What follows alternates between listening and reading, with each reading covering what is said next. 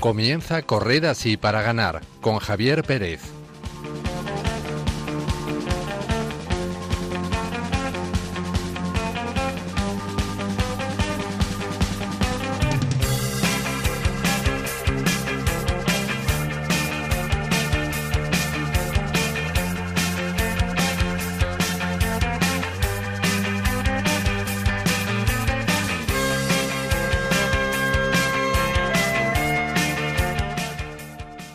Buenas noches, queridos oyentes, y bienvenidos un mes más, el primero del año, a Corred así para ganar, un espacio de Radio María dedicado a la fe y el deporte. Esperamos de todo corazón que disfrutaran del tiempo de Navidad, que los reyes fueran generosos y que hayan empezado con buen pie este año. Acabamos de estrenar el 2022, un año que como el anterior comienza marcado por la pandemia de COVID-19 que sigue haciendo estragos en España y en todo el mundo. Por ello debemos seguir pidiendo al Señor que ponga fin a esta enfermedad que tantas vidas se está llevando por delante y tanto daño está causando en diversos ámbitos.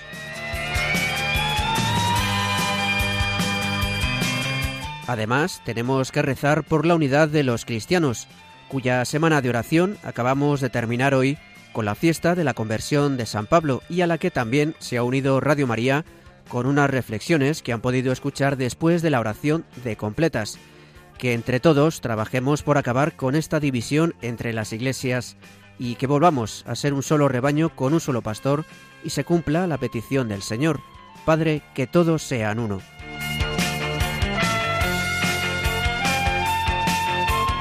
Nosotros, un mes más, Intentaremos hacerles pasar un buen rato y que los fríos del invierno les sean más llevaderos. Para ello contamos con el equipo titular. Saludo en primer lugar a Gema Saiz. Buenas noches Gema y feliz año.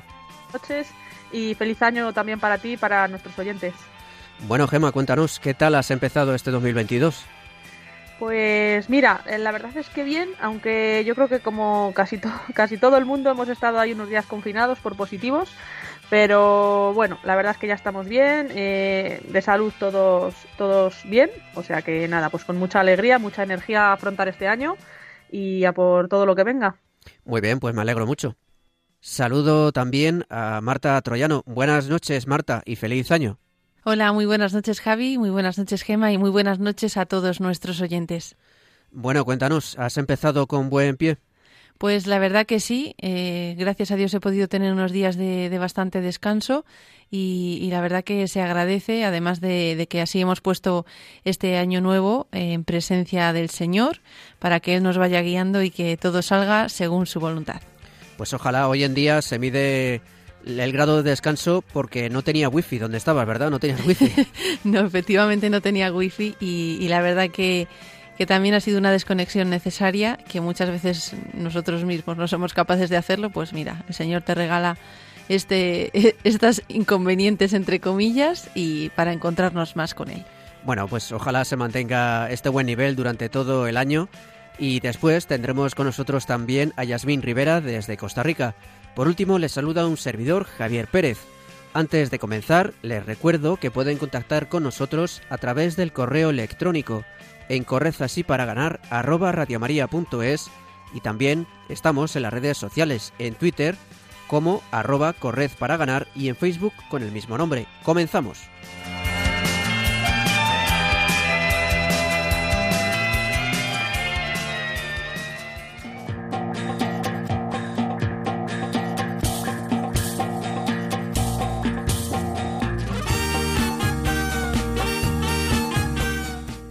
En el programa de esta noche volveremos a escuchar la entrevista que en abril del año pasado hicimos al vicepresidente de Moto for Peace, Celestino Suárez, cuya ONG llevó a cabo en 2020 una peregrinación solidaria por Sudamérica y recogió su experiencia en un documental. En la sección de cine y valores, Marta nos traerá Decisión Final, una película de 2014 que nos muestra los entresijos de los fichajes de la NFL también veremos algunos consejos para poder cumplir con los propósitos de Año Nuevo en el campo de lo deportivo. Y como siempre, Yasmín Rivera nos traerá una bonita historia deportiva y repasaremos las últimas noticias del mundo del deporte y la fe.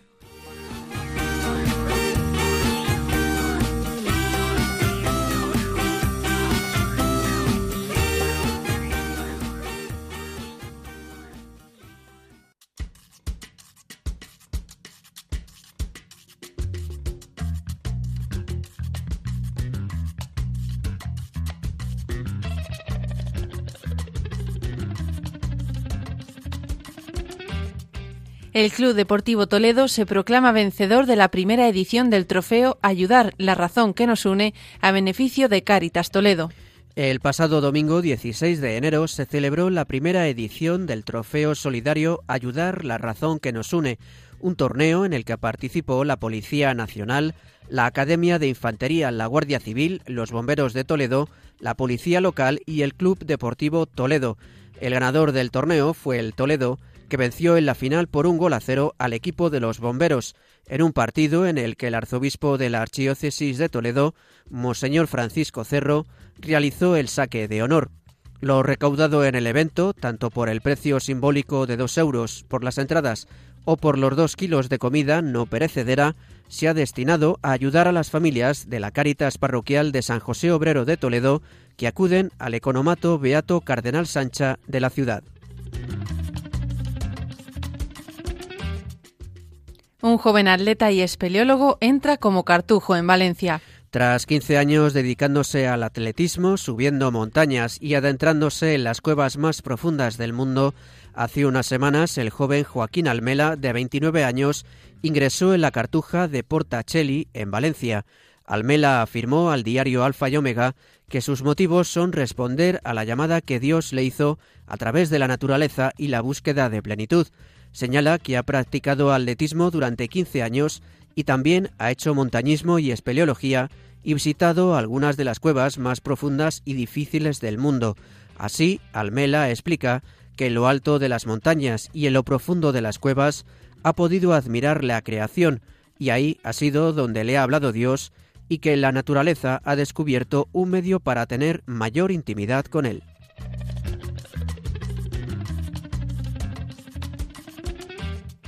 El jugador de los Colts, Ryan Kelly y su esposa ponen su confianza en Dios tras la muerte de su hija. El jugador de los Indianapolis Colts, Ryan Kelly, junto con su esposa, realizaron unas declaraciones en las que mostraban su confianza y fe en Dios tras haber perdido a su hija Mary Kate a las 19 semanas de embarazo. La esposa de Kelly tuvo que dar a luz a la bebé que ya había fallecido y el jugador de Indianapolis afirmó que a pesar del dolor saben que Dios tenía un propósito más grande para ella. Del mismo modo, y en medio del sufrimiento, la esposa de Kelly afirmó que no cree que nunca entiendan por qué Dios decidió llamar a su bebé a casa cuando lo hizo, pero recalcó que su fe es inquebrantable. Así destacó que Dios sabe más que ellos y que la pequeña era necesaria en casa, en el cielo.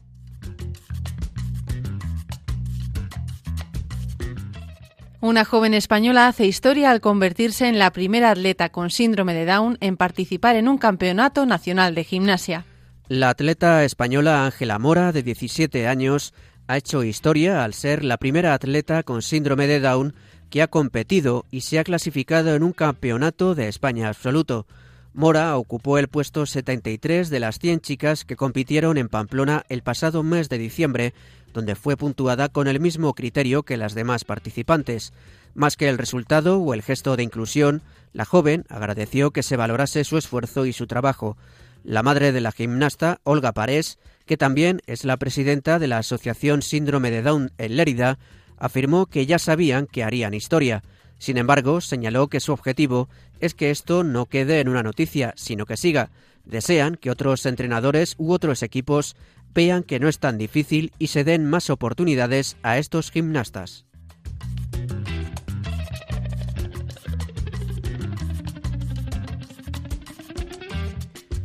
Y Yasmín Rivera desde Costa Rica nos trae la bonita historia del sacerdote y exluchador profesional mexicano Fray Tormenta.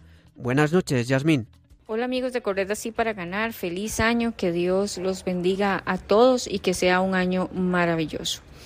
Hoy les quiero contar la historia de Fray Tormenta, el sacerdote y luchador que ha conmovido al mundo. Según nos cuenta el sitio aleteia.org, el padre Sergio Gutiérrez Benítez es conocido en México y en buena parte del mundo como Fray Tormenta. Es un sacerdote singular. Desde los cuadriláteros de lucha libre, deporte que tiene mucho arrastre en México, sobre todo entre los sectores más populares del país, lucha por convertir a Cristo a los jóvenes, sacarlos de la droga, del alcohol y de la prostitución. Fray Tormenta nació el 29 de mayo de 1945. A los 11 años se inició en las drogas y el vandalismo en la Ciudad de México. Rehabilitado ingresó al seminario con los padres escolapios. Sus estudios los realizó en Europa.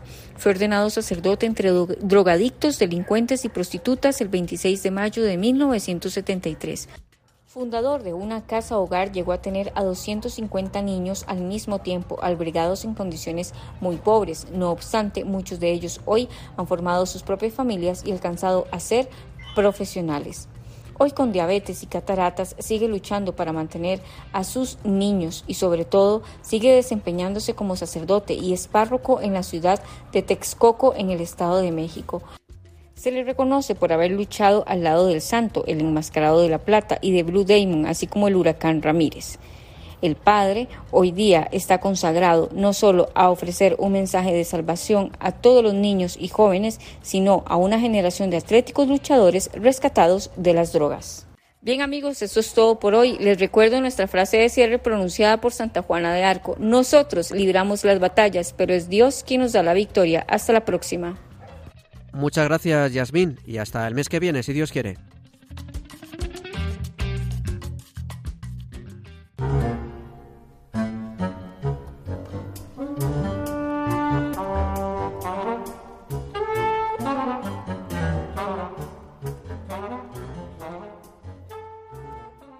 Hoy teníamos prevista una entrevista, pero ya saben que la pandemia del coronavirus nos puede trastocar los planes de un día para otro y no nos ha dado tiempo a reorganizarnos. De manera que vamos a recuperar una entrevista pasada. En concreto, vamos a volver a escuchar el diálogo que mantuvimos en abril del año pasado con el vicepresidente de Moto for Peace, Celestino Suárez, quien nos contó cómo su ONG llevó a cabo en 2020 una peregrinación solidaria por Sudamérica y recogió su experiencia en un documental.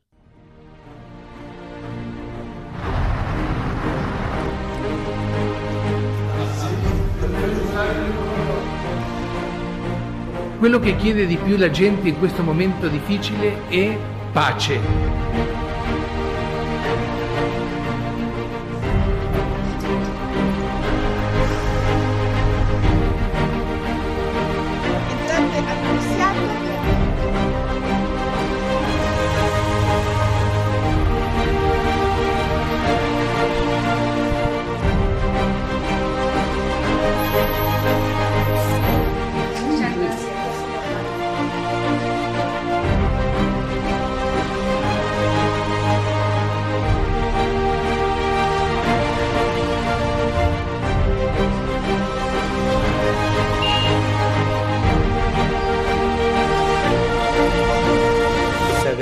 De paz.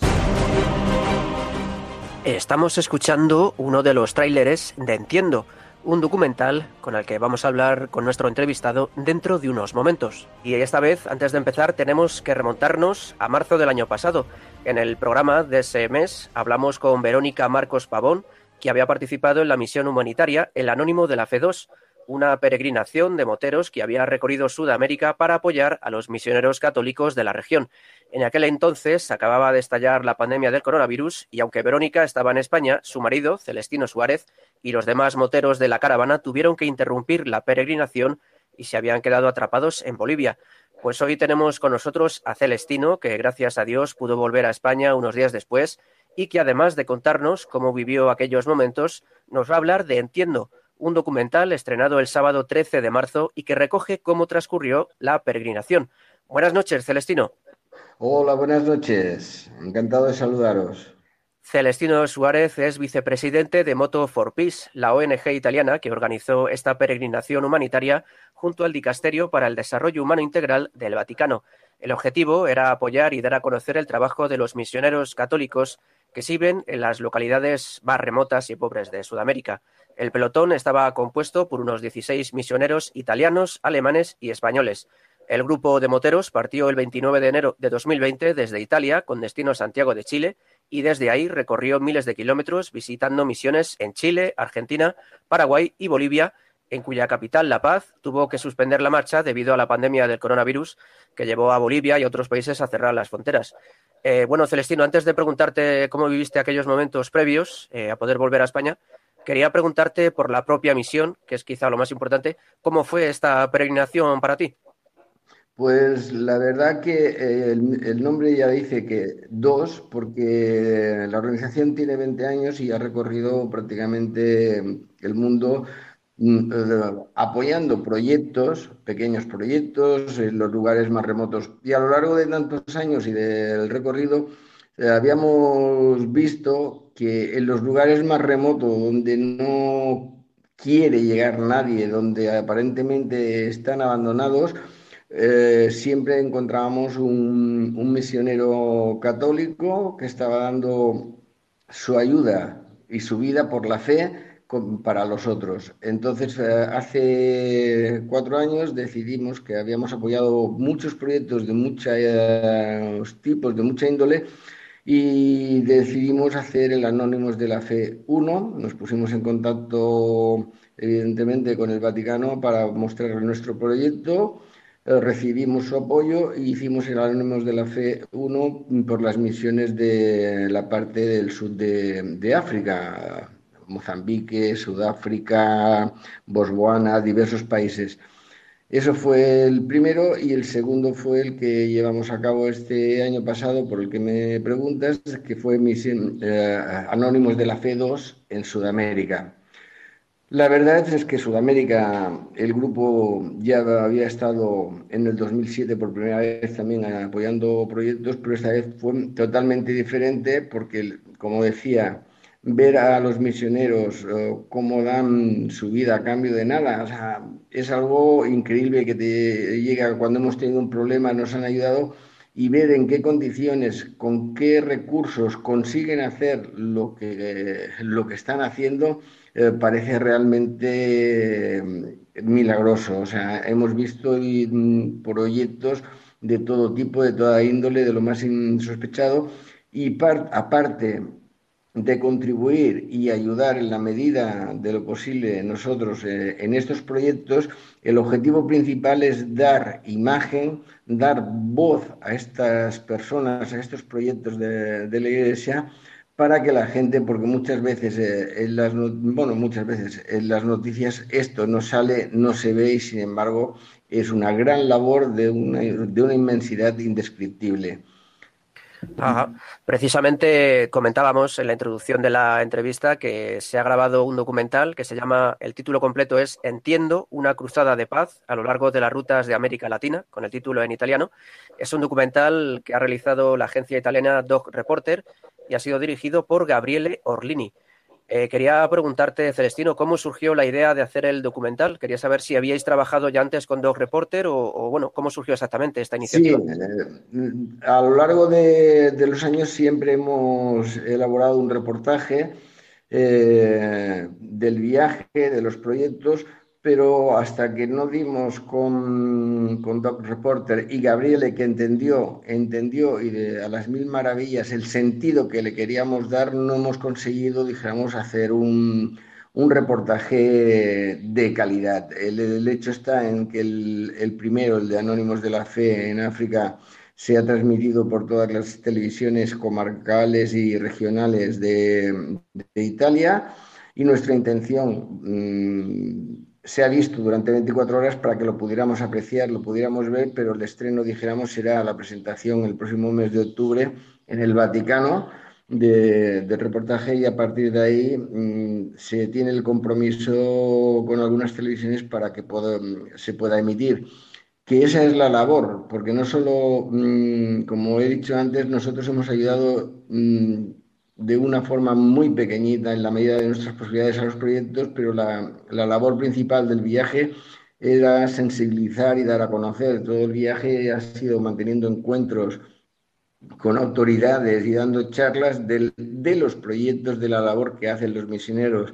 Ahora, con este reportaje, lo que se pretende es dar esa imagen con una mayor difusión, de que se pueda ver y conjugándolo con, con, la otra pasión que tenemos, que es la de las motos y viajar en moto, que también tiene su sentido y su porqué, porque en determinados lugares del mundo que lleguen una especie de astronautas con los cascos en los equipos de moto y un grupo de motos llama la atención y consigue el efecto de preguntar, pero ¿qué hacen ustedes aquí? ¿Qué hacen? Y entonces eso da pie a explicar el motivo del viaje y la labor que se están realizando.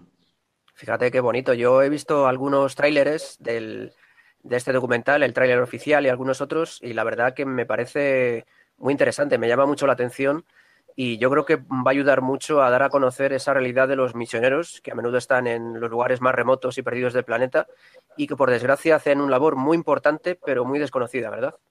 Sí, sí, sí. Eh, podríamos estar horas hablando de las anécdotas increíbles increíbles que, que, hemos podido vivir y que una de las cosas, ahora mismo esto es la radio y no se puede ver, pero solo recordarlo se me acaba de poner la piel de gallina de todo el cuerpo. O sea, te puedo hablar de, de detalles en, por ejemplo, en, en una zona de Chile que llegamos, que había un sacerdote que estaba al cuidado, no te puedo decir la cantidad, el número de niños en, una, en un albergue donde dormían, comían, en la parte ya del sur de Chile con un frío inmenso y con las condiciones meteorológicas, pues el estado en el que estaba la casa. Un muy buen estado, pero aún les faltaban algunos cristales, las ventanas cerraban bien y con la pequeña ayuda que pudimos aportar, pues se pudo cerrar mm, para que no tuvieran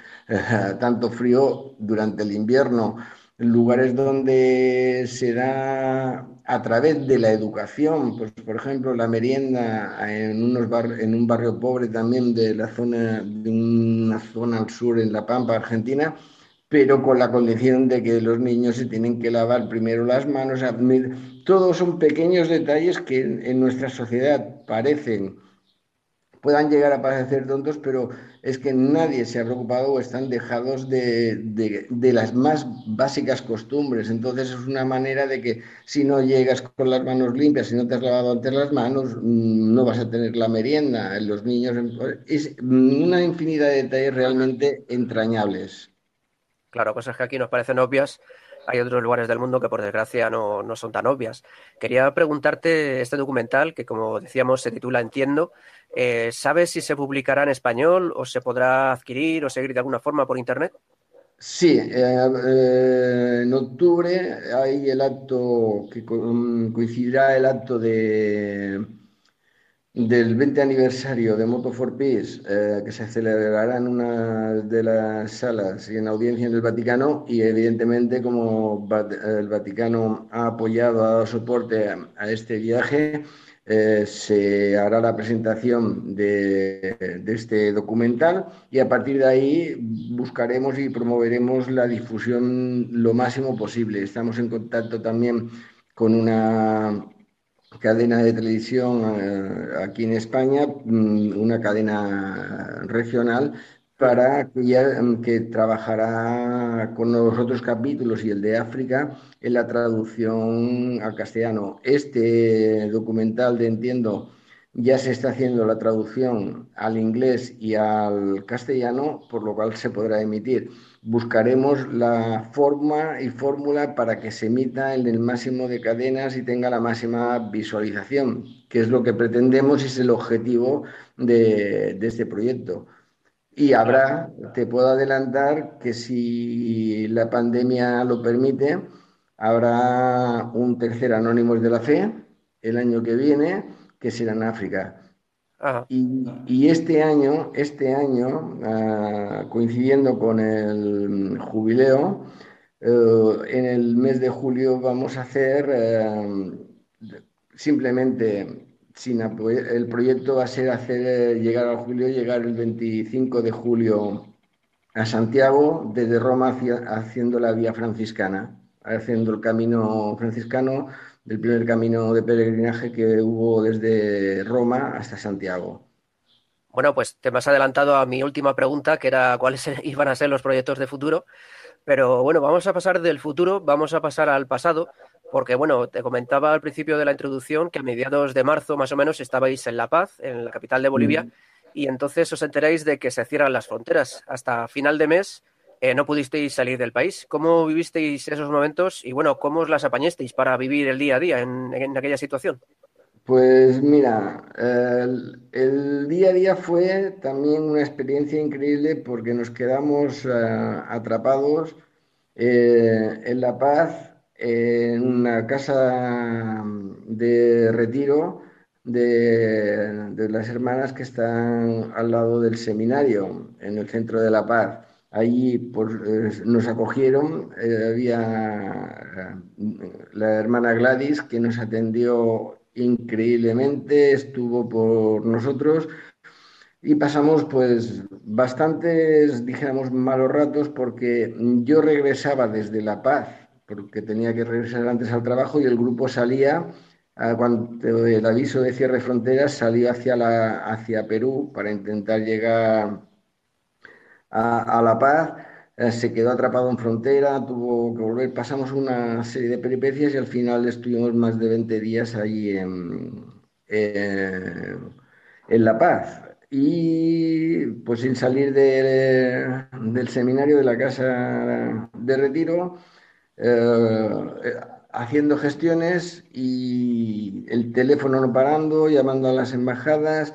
Dio la, en mi caso, la casualidad de que para a mí, mm, para mí era muy difícil poder salir de La Paz, puesto que no era el único español en Bolivia, pero sí el único español en La Paz. Y los vuelos de repatriación salían desde Santa Cruz a través de la ayuda de, mucha gente desde Barcelona, desde Madrid, desde que a veces hablamos mal de las instituciones y no son las instituciones, sino son las personas. Yo tengo que dar gracias que tanto desde la persona encargada en el Ministerio de, Asuntos Exteriores en Madrid, desde el Ayuntamiento de Barcelona, la persona de Relaciones Institucionales, eh, mis superiores, eh, mujer, la embajada italiana, mm, apoyaron porque al final mm, eh, se consiguió, el gobierno italiano consiguió que el grupo de italianos pudiera salir en un vuelo de repatriación de ciudadanos franceses y belgas.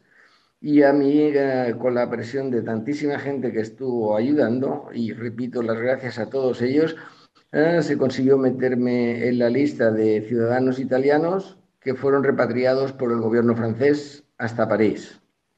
Fíjate qué carambola, ¿verdad? sí, sí.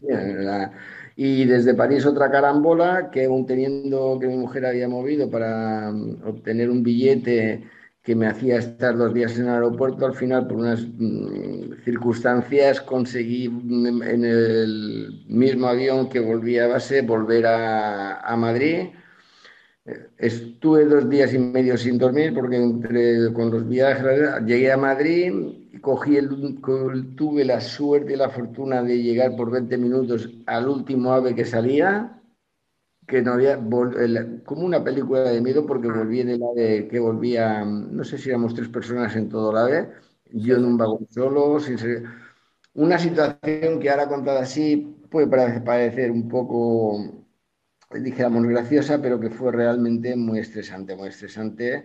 Pero gracias a Dios y por fortuna llegué bien, estoy bien y con ganas de, de, seguir. Porque lo que sí te puedo decir, le puedo decir a los oyentes que se preguntan, bueno, ¿y tú por qué haces eso? ¿Y tú qué, por qué vas a ayudar?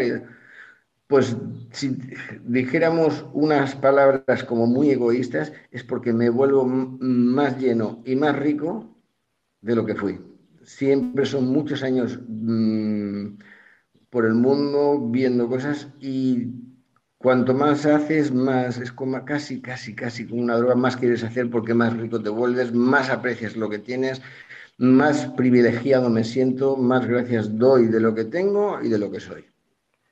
Pues la verdad es que se te nota en el hablar la pasión con la que cuentas todo esto para ir terminando, quería preguntarte, bueno, como has comentado, la, ONG Moto for Peace eh, cumple 20 años y durante este tiempo, pues bueno, habéis estado entre otros sitios en Kosovo, en China, en Tánger, en Siria y varias zonas de África. Quería preguntarte cuál es la peregrinación que recuerdas con más cariño o que te ha marcado más. No sé si esta última o, si nos puedes destacar otra. Siempre, como que dice, la última te viene más reciente, pero mm, recuerdo como impactante, ¿eh? como impactante, pues eh, que conseguimos introducir dos ambulancias en, los campos palestinos de Sabra y Shatila. Solo dos personas por la situación en la que están, por la situación y por, bueno, pues ese es uno. Y después quizás el, se podría englobar todo un sentimiento que no sé qué tiene en nuestra, en nuestra genética, que es cada vez que tocas África, lo que parece una frase hecha que dicen es que África enamora la gente, o sea, la cultura, el cómo son, el cómo vienen tan diferentes. Y te podría decir y decir a, a tus oyentes que las misas, las misas en África Mm, son algo mm, increíble, espectaculares. Puedes llegar frío, pero no te vas frío. Sales eh, sintiendo, sintiendo el alma, sintiendo, o sea, es una expresión, una forma de vivir. Eh, te puedo decir, el, obispo en, donde fue, no me acuerdo si Namibia, en, Angola, eh, nos dijo, porque las misas son muy largas, y nos dijo una frase cuando, cuando le preguntamos, ah, mm, Padre, ¿por qué las misas son, son tan largas? Y nos dijo, porque la misa es una fiesta. ¿Ustedes se imaginan una fiesta que fuera corta y se acabase? Claro.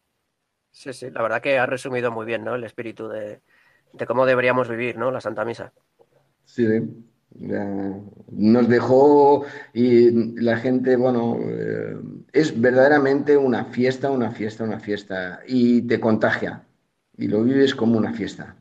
Bueno, nos quedamos con esa última frase. Celestino Suárez, vicepresidente de Moto for Peace, que nos ha contado cómo fue su aventura el año pasado en la, la peregrinación El Anónimo de la Fe 2 por Sudamérica y también nos ha adelantado el contenido, el estreno de ese documental, entiendo, en el que se recoge de forma visual lo vivido en aquellos momentos. Muchas gracias, Celestino, y que Dios te bendiga a ti y a todos los moteros de tu grupo. Y bueno, hasta la próxima, si Dios quiere. Hasta la próxima y buenas noches y gracias a vosotros.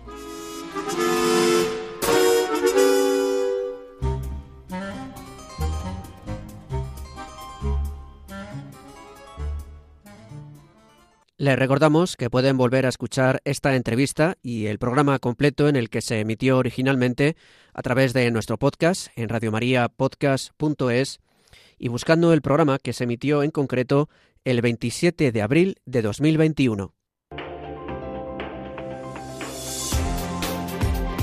¿Están escuchando? Corren así para ganar.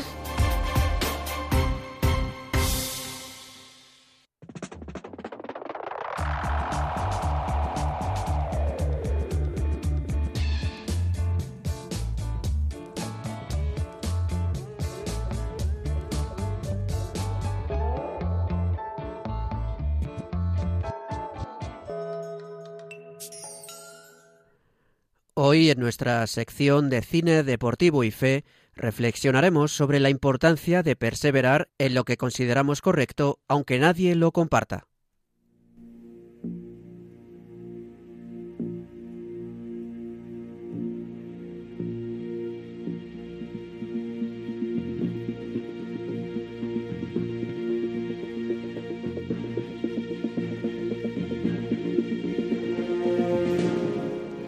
En este programa os traemos la película Decisión Final del año 2014, dirigida por Ivan Reitman y protagonizada por Kevin Costner y Jennifer Garner, así como por Chadwick Boseman, del que os acordaréis porque era el protagonista de la película que os trajimos el mes pasado, 42. Este largometraje que os traemos hoy nos muestra el trasfondo que hay detrás de los fichajes de la Liga de Fútbol Americana, la NFL, en concreto en el día del draft en el que los diferentes equipos que forman la liga tienen turnos para elegir a nuevos jugadores procedentes de las universidades. 32 equipos, 7 rondas, 224 jóvenes que hoy están a punto de convertirse en jugadores de la Liga Nacional de Fútbol Americano. Un día en el que cambiarán vidas, se decidirán destinos y nacerán dinastías. Hoy cada minuto cuenta. Por supuesto, estoy hablando del día del draft.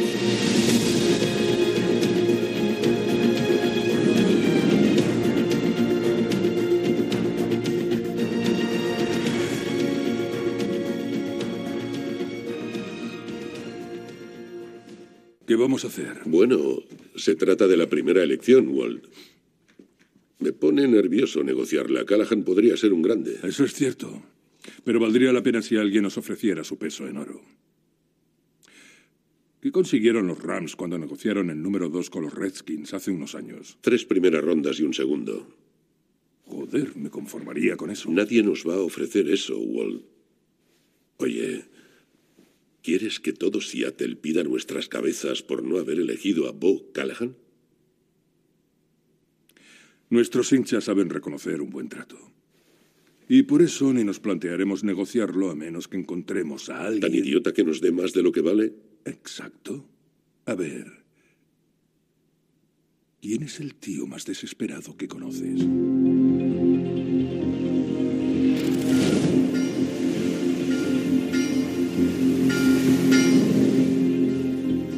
Será un día divertido, chicos. Hacía muchos años que no había tanto misterio. No hay duda respecto a la primera elección. Bo Callahan de los Badgers de Wisconsin será el primer seleccionado por Seattle. No teníamos un quarterback así en el draft desde Andrew Luck. El ganador del trofeo Heisman irá a los Seahawks, pero ¿y los otros 31 equipos? ¿Quién dará hoy la sorpresa? ¿John? ¿Mel? Yo creo que será Cleveland, número 7. Sonny Weaver Jr. tiene mucho que decir. Estoy con Mel, el padre de Sonny Weaver, el exentrenador de los Browns. Es una leyenda en Cleveland y falleció la semana pasada.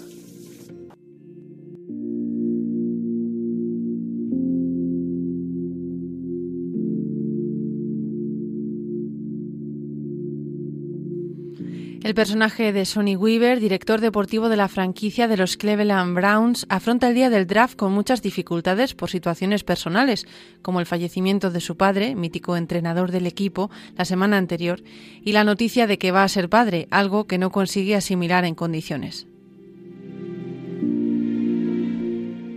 Aprovechando esta situación, los rivales de los Browns quieren sacar tajada, como hemos escuchado, y Sony debe tomar decisiones con las que no está de acuerdo, presionado también por el dueño de la franquicia.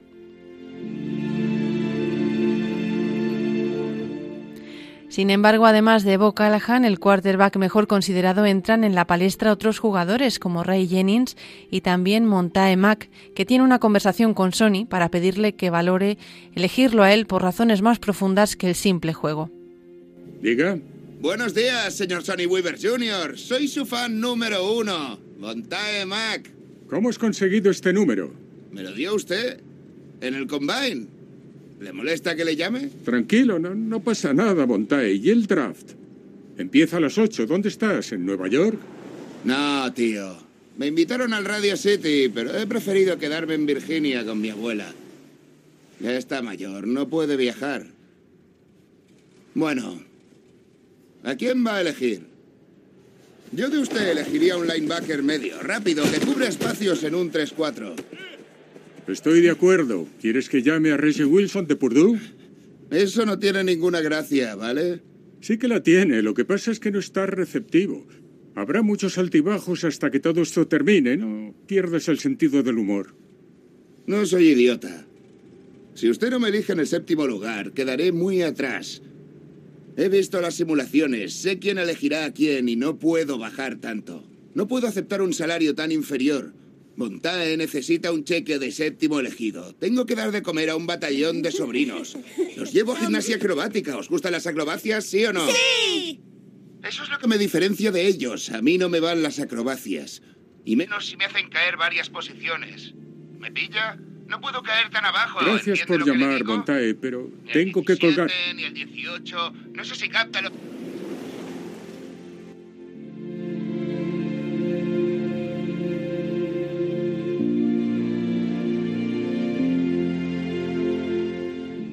Tras haber tomado la decisión de ser los primeros en elegir para quedarse con Callahan y haber cedido a sus tres primeras elecciones de los siguientes tres años, parece que el dueño del equipo está conforme con la expectación generada, aunque eso signifique hipotecar el futuro del equipo en los próximos años. ¿Podemos hablar de fútbol? ¿Solo de fútbol 30 segundos? Claro, si es de fútbol. Búfalo me ha hecho una oferta formal. Lo sé. ¿Qué opinan los demás? Depende. Ben quiere que la acepte.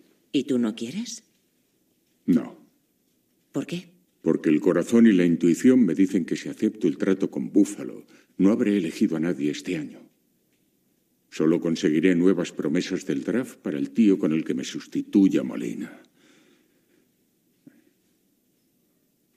Llevo dos años aquí. Dos años. Y todavía no he podido ver de qué es capaz un equipo formado por mí. El primer año era el de mi padre. El año pasado Drew se lesionó cuando empezábamos a rodar. Me impusieron a Penn, con el que aún no sé cómo trabajar. Esta podría ser mi temporada. Y quiero ser quien forme el equipo por una vez. ¿Y por qué me preguntas? ¿Lo tienes claro? No lo sé.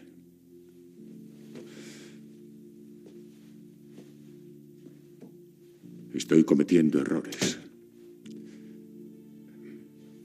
¿Recuerdas la Super Bowl del 89?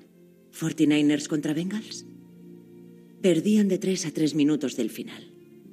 Ofensiva de 93 yardas y Taylor consigue el touchdown.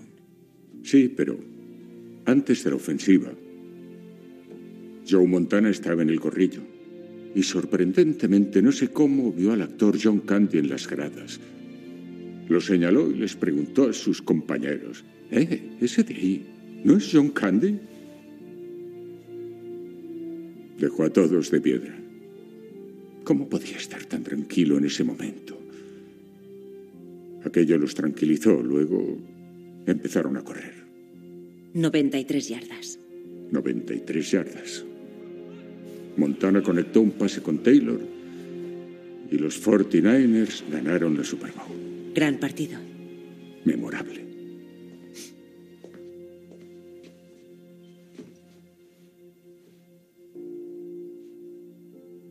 Nadie puede detener el tiempo, pero los grandes encuentran la forma de ralentizarlo. Entonces hazlo, Sony.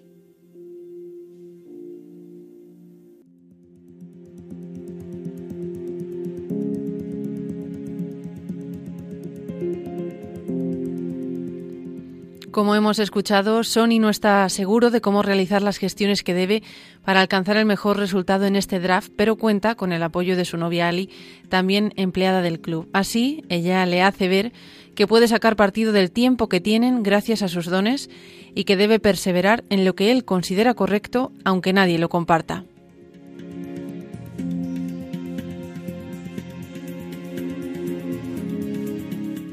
Por último, y os dejamos con la intriga de saber cómo eligen al final en el draft, queremos destacar de esta película la importancia de perseverar en lo que consideramos bueno y verdadero para nuestras vidas, buscándolo siempre a la luz del Señor y teniendo la valentía de reconocer nuestros errores, pidiendo perdón por ellos y sabiendo afrontar las consecuencias que tienen las decisiones que tomamos.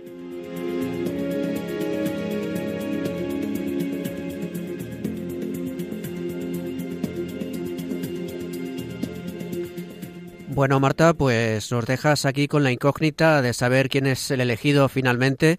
Sí, y sí. bueno, pues para que salgan de dudas nuestros oyentes, les invitamos a, a ver esta película. Sí, sí, la verdad que es que no, no podemos desvelar nada más porque es parte de, de la intriga de la película y, y así mantenemos la tensión. Y la verdad que merece bastante la pena. A mí me ha, me ha gustado bastante. Me parece que el papel de Kevin Costner es estupendo. Y luego, aunque no lo hemos comentado aquí en el reportaje, sí que también destaca la película eh, la importancia de, de la figura paterna que aquí está presente todo el rato en la figura del padre de, Sonny Weaver, que, que fallece. O sea, la película se narra cuando el padre ya ha fallecido, pero está presente en toda ella. Y también la, la influencia y la importancia de la familia, que también, también lo vemos en algunas escenas y, y, bueno, pues es algo que siempre, que siempre se debe destacar. La verdad que, que en la familia es donde se, donde se consigue todo porque es lo más importante. Y luego también quería destacarle a los oyentes que, que también además la, la, fotografía y la narrativa de la película es, es muy original, como el, todo el rato son, casi todo el rato de la película son llamadas de teléfono entre unos agentes y otros, es eh, suelen hacerlo como en pantalla partida, entonces ves a uno al otro los gestos de cada uno mientras hablan, que también son muy importantes en todas estas negociaciones que llevan a cabo. La verdad que es muy, muy interesante. Yo no conocía mucho de, de esto del draft y, y, bueno, pues a ver si el próximo año me, me entero de algo más ah, pues en, el, en, el, draft real. Ya te lo sabes mejor. Recordamos el título de la película, Decisión Final, que está disponible, me imagino, en diversas plataformas de streaming para mm. ver por internet. Y bueno, una película muy recomendable, sobre todo en estos días que hace tanto frío y bueno, pues no apetece salir, estarse en casa y ver una película, pues ayudamos a nuestros oyentes a que no esté media hora buscando, sino que sí, les que ya vayan directamente, que no se traguen todo el catálogo. Muy bien, pues muchas gracias, Marta. Gracias a ti.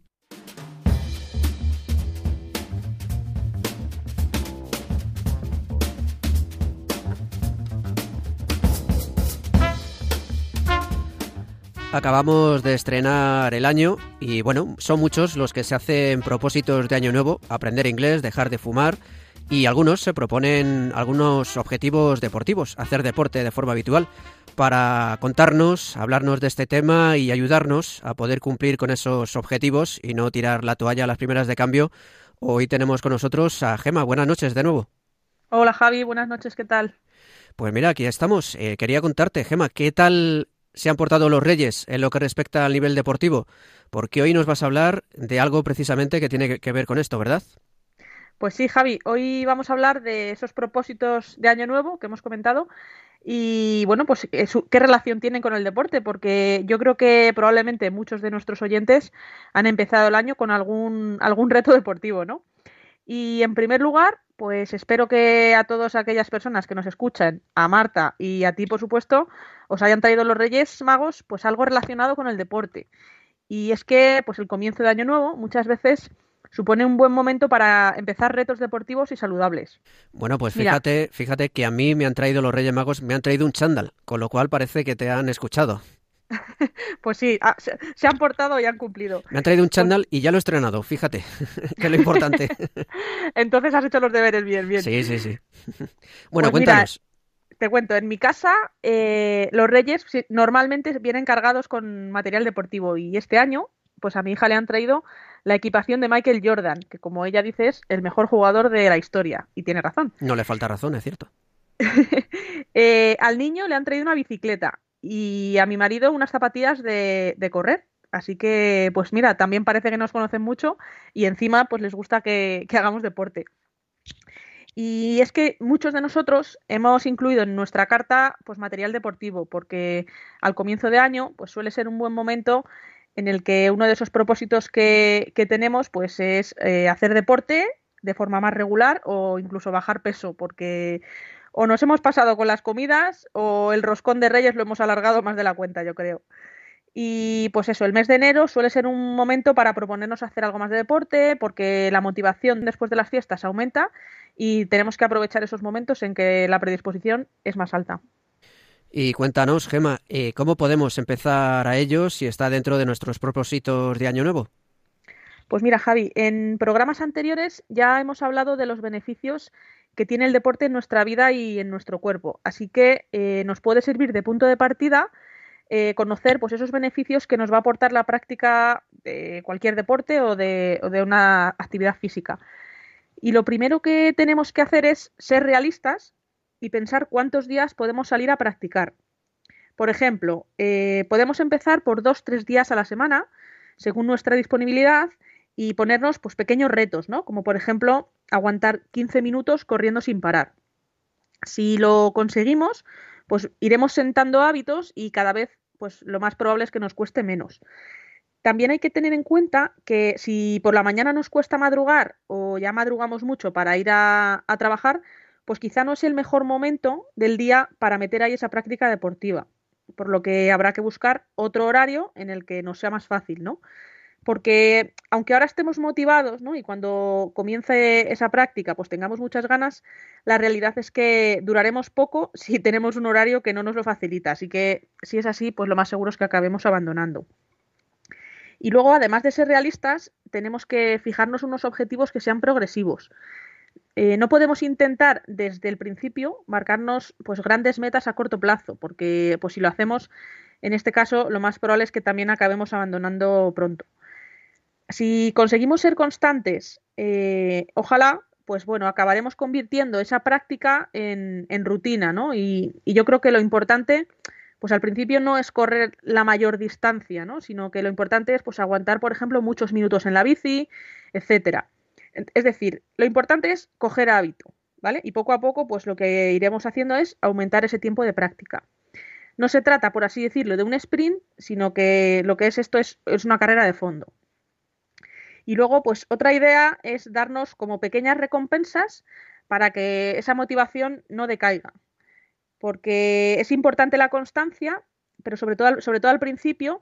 Y bueno, si conseguimos ser regulares en la práctica, pues mira, un truquillo es pues elegir un pequeño premio al, final al finalizar la práctica. Por ejemplo, pues eh, después de salir a hacer ejercicio, pues mira, llegamos a casa, nos sentamos en el sofá y nos ponemos a escuchar nuestra canción favorita. O otra, otro ejemplo es pues tomarnos un café con calma y disfrutando a modo de, de, pequeño premio. Claro, lo que pasa es que hay que tener un poco de cuidado, ¿verdad? Porque no vale que nuestra recompensa sea comernos una super hamburguesa o medio roscón o hincharnos a chocolate, ¿verdad? Pues sí, y hay veces que, que puede pasar, ¿no? Que lleguemos y, y, tengamos esas ganas. Pero bueno, algún día esporádico no pasa nada. Lo que pasa que eh, no podemos utilizar el deporte o la actividad física como excusa para luego meternos pues un atracón o una gran cantidad de calorías al cuerpo, ¿no? Y mm, ahora para finalizar, vamos a dar unos consejillos, unos tips para tener en cuenta de cara a que esos propósitos de año nuevo consigamos mantenerlos durante mucho tiempo.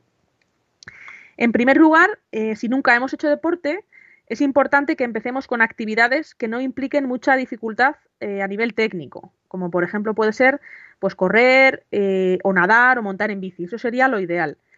En segundo lugar, si tenemos algo de experiencia, pues lo ideal es retomar la práctica partiendo de, de, un deporte o una actividad que hayamos practicado antes. Y además, pues así también nos sirve para evitar lesiones o, agujetas imprevistas que muchas veces vienen acompañadas. ¿no? Eh, el tercer tip es eh, importante, como hemos dicho antes, ir poco a poco y no tratar de batir o récords o metas el primer día, sino empezar muy despacio. En cuarto lugar, eh, debemos valorar nuestra disponibilidad y en función de eso, pues eh, decidir si lo hacemos solo o, acompañados. Si tenemos mucho tiempo, lo ideal es buscar compañía y hacer deporte con otros. Y bueno, pues si tenemos poco, pues lo hacemos solo porque así será más fácil cumplir con la rutina. En quinto lugar, eh, no es necesario que nos compremos un arsenal de ropa nueva, que muchas veces podemos caer en la tentación y, nos compramos ropa cuando ya tenemos, ¿no? Las zapatillas sí son importantes para evitar lesiones, pero bueno, seguro que ropa de deporte todos tenemos por casa y la podemos utilizar al principio. Eh, en sexto lugar, eh, es importante, además del ejercicio, vigilar la dieta y comer más sano y mejor, por lo que hemos dicho antes, ¿no? Porque también nos puede dar ganas de pegarnos esos atracones. Y por último, eh, tenemos que intentar ser conscientes de lo que nos está aportando la práctica, ¿no? Hasta que nos demos cuenta de que esa práctica llega a convertirse en un hábito en nuestra vida, ¿no? Y ver cómo pues nos ayuda a nivel mental, a sentirnos mejor y sobre todo pues a, a descansar más también. Bueno, muy interesante, Gema. Me voy a apuntar estos consejillos y a ver si logro que en el siguiente programa haya sentado unas buenas bases de rutina. Pues eh, nada, Javi, fenomenal. Me alegro mucho. A ver si le das mucho uso a, tu regalo de Reyes, a ese chándal. Y a ver si conseguimos que a pesar de que el COVID siga con nosotros, pues este año eh, nos volvamos más sanos, más deportistas y sobre todo con una rutina más en nuestro día a día.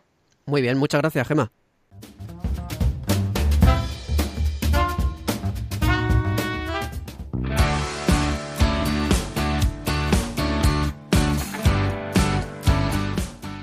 Pues así, con esta canción, Tuyo Soy, de Estación Cero, con Ana Bolívar, terminamos el programa de hoy. Esta noche hemos vuelto a escuchar al vicepresidente de Moto for Peace, Celestino Suárez, quien el año pasado contó su experiencia durante la peregrinación solidaria por Sudamérica que su ONG llevó a cabo en 2020. También hemos visto la importancia de perseverar en lo que consideramos correcto con la película Decisión Final. Además, hemos visto cómo cumplir con los propósitos deportivos de Año Nuevo. Y como siempre, Yasmín Rivera nos ha traído una bonita historia vinculada con el deporte y hemos repasado las noticias más destacadas del mundo de la fe y el deporte.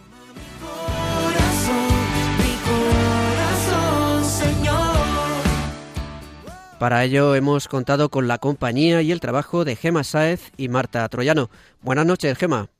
Buenas noches, Javi. Y bueno, nos vemos el mes que viene, si Dios quiere. Pues sí, esperemos que sí. Y nada, pues eh, animamos a nuestros oyentes a que sigan realizando cualquier actividad física, cualquier deporte. Y sobre todo que esperemos que después de escuchar este programa hayan añadido ese propósito de año nuevo de, de estar activos. Muy bien. Buenas noches, Marta. Bueno, muy buenas noches Javi, muy buenas noches Gema y también a todos nuestros oyentes. Esperamos que hayan disfrutado mucho con este programa, por lo menos tanto como yo disfruté viendo la película Decisión Final. Y nada, pues como siempre les invitamos a que la vean, como ha dicho Javi eh, antes, que, puedan pasar una tarde con la mantita y las palomitas disfrutando de la película. Y bueno, pues saben que tenemos nuestro correo electrónico por si nos quieren, la quieren ver y nos quieren contar sus impresiones o incluso recomendar alguna película de deportes que quieran que, que comentemos, pues nos pueden escribir a nuestro correo, corred así para ganar, arroba radiomaria.es. Ahora en un momentito lo vuelve a repetir Javi. Sí, bueno, ya, ya que estamos, pues corred así para ganar, arroba radiomaria.es y le recordamos que también pueden escribirnos al correo ordinario a Paseo de Lanceros, número 2, primera planta, 28024 de Madrid, a la atención del programa. También estamos disponibles en las redes sociales, en nuestra cuenta de Twitter, arroba corred para ganar, y con el mismo nombre en Facebook. Además, si quieren escuchar este y programas anteriores, pueden hacerlo desde el podcast de Radio María, radiomariapodcast.es. Nos despedimos hasta el 22 de febrero, cuarto martes de mes, como siempre, a las 11 de la noche. Esperamos que les haya gustado este programa, que se animen a descargarlo desde nuestro podcast y compartirlo y que los fríos de este invierno les sean lo más llevaderos posible. Reciban un fuerte abrazo de quien les habla, Javier Pérez, y de todo el equipo que formamos Corred así para ganar. Que Dios los bendiga.